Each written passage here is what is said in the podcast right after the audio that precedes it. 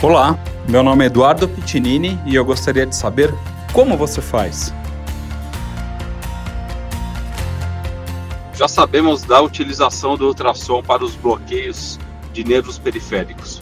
Mas, Dr. Jorge, conta pra gente qual a importância do conhecimento do ultrassom point of care.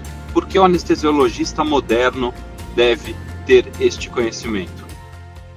Oi, Edu. O Ultrassom Point of Care realmente é uma ferramenta que nos dá muita informação.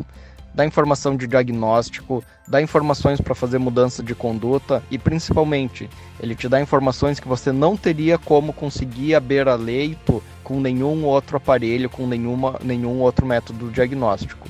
A vantagem do ultrassom é que ele é fácil de utilizar, ele pode ser repetido quantas vezes você quiser e você pode repetir a beira-leito você consegue ter informações de via aérea, informações de, das, vasculares, de trombose venosa profunda. Uh, você consegue ter informações da, da, se tem líquido na cavidade abdominal, na cavidade torácica, você consegue avaliar jejum. Mas acho que o que mais nos muda a conduta, os que mais nos dão informações eh, mais relevantes são ultrassom pulmonar, para diagnóstico diferencial de desaturação e de dificuldades ventilatórias e a, a parte cardíaca. O ultrassom cardíaco também nos dá muita informação e essas informações elas realmente mudam a nossa conduta.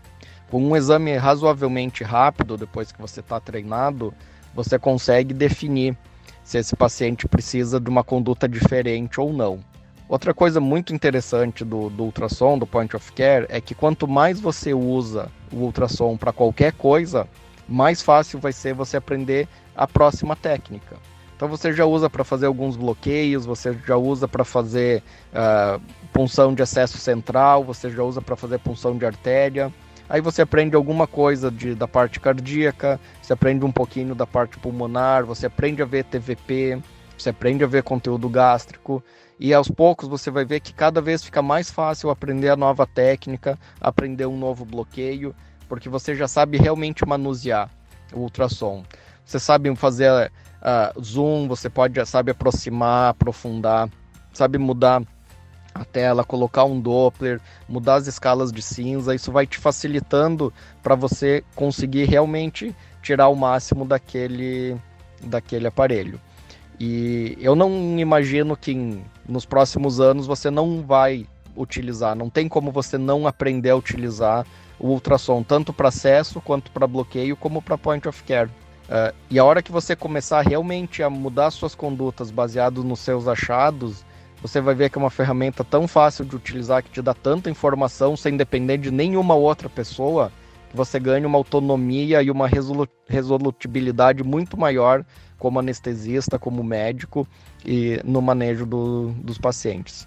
Muitas vezes o paciente ele tem alguma complicação e a gente não sabe, a gente vai por tentativa e erro sobre o que ele tem. E às vezes um exame de ultrassom de 10 minutos focado, você consegue uh, diagnosticar e já fazer um tratamento efetivo e direcionado para realmente o que o paciente tem. Eu eu imagino que em breve todo mundo vai ter que saber usar o ultrassom, tanto para bloqueio quanto para acesso, quanto no, no point of care. Não vai ter como não saber fazer isso. Por isso, vejam a aula várias vezes, façam cursos, treinem e vão treinando.